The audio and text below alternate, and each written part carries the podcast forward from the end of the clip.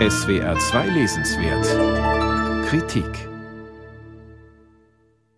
Ich bin dazu verdammt, vorwärts zu gehen, immer nur vorwärts. Wenn ich zurücktrete, wird nicht nur meine Person untergehen, sondern auch die Sache. Michael Gorbatschow charakterisierte mit diesen Worten den von ihm angestoßenen radikalen Reformprozess in der Sowjetunion als alternativlos. Aber stimmt das auch? Der britische Historiker Ian Kershaw hat Einwände. Es habe durchaus die Möglichkeit gegeben, Zitat, sich mit relativ geringfügigen Veränderungen zufrieden zu geben und zu akzeptieren, dass das bestehende Herrschaftssystem nicht grundlegend verändert werden konnte. Doch Gorbatschow trieb die Dynamik des Wandels immer vehementer voran. So allerdings setzte er Kräfte frei, die nicht mehr zu kontrollieren waren. Am Ende stand die Auflösung der Sowjetunion und des Sowjetblocks in Europa. Ohne den russischen Politiker, so viel ist klar, sähe die Welt anders aus. Vermutlich war kein Einzelner in der zweiten Hälfte des 20. Jahrhunderts einflussreicher, hat keiner den Gang der Dinge zu dieser Zeit entschiedener verändert, und zwar zum Positiven. Das lässt sich von den meisten anderen politischen Führern, von denen Ian Kershaw erzählt, nicht sagen. Sein Buch versammelt zwölf interpretative Essays, so Kershaw, über herausragende Persönlichkeiten. Unter ihnen sind Demokraten wie Diktatoren. Die Auswahl reicht von Lenin, Mussolini, Hitler, Stalin, Franco und Tito bis zu Churchill, de Gaulle, Adenauer, Thatcher, Kohl und eben Gorbatschow. Kershaw interessiert, welche Rolle der Einzelne spielt, welchen Einfluss er auf die Geschichte hat. In Kershaws Worten Inwieweit wurde Europas turbulentes 20. Jahrhundert durch das Handeln politischer Führer geprägt? Waren es diese Führer, die das 20. Jahrhundert gemacht haben, oder wurden sie vielmehr von ihm gemacht?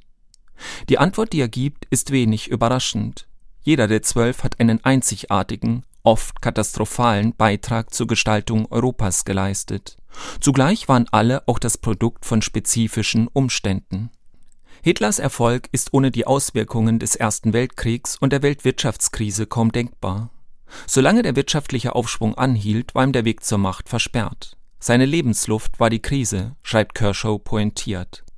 Auch Stalin nutzte die Erschütterungen der Zeit, um mit massiver Gewalt seine Macht auszubauen und zu sichern.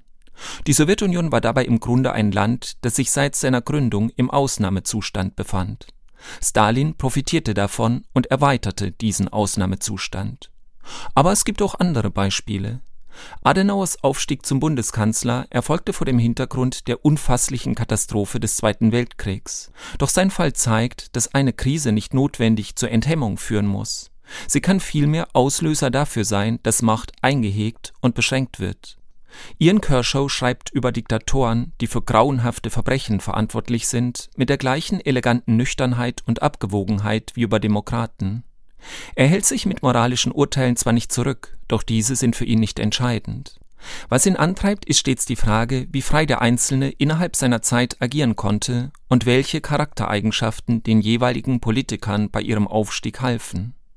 Dabei macht er trotz aller gravierenden Unterschiede einige Gemeinsamkeiten aus. Alle Porträtierten seien wild entschlossen gewesen, Schwierigkeiten zu überwinden und sich von Rückschlägen nicht entmutigen zu lassen. Sie hatten das Gefühl, so schreibt er, eine Mission zu haben, ein Schicksal zu erfüllen. Autoritäre Führer der Gegenwart nimmt Kershaw nur kurz in den Blick, aber er macht klar, dass durch Männer wie Putin, Erdogan und vor allem Xi Jinping das internationale Machtgleichgewicht sich zugunsten moderner Formen des Autoritarismus verschoben hat.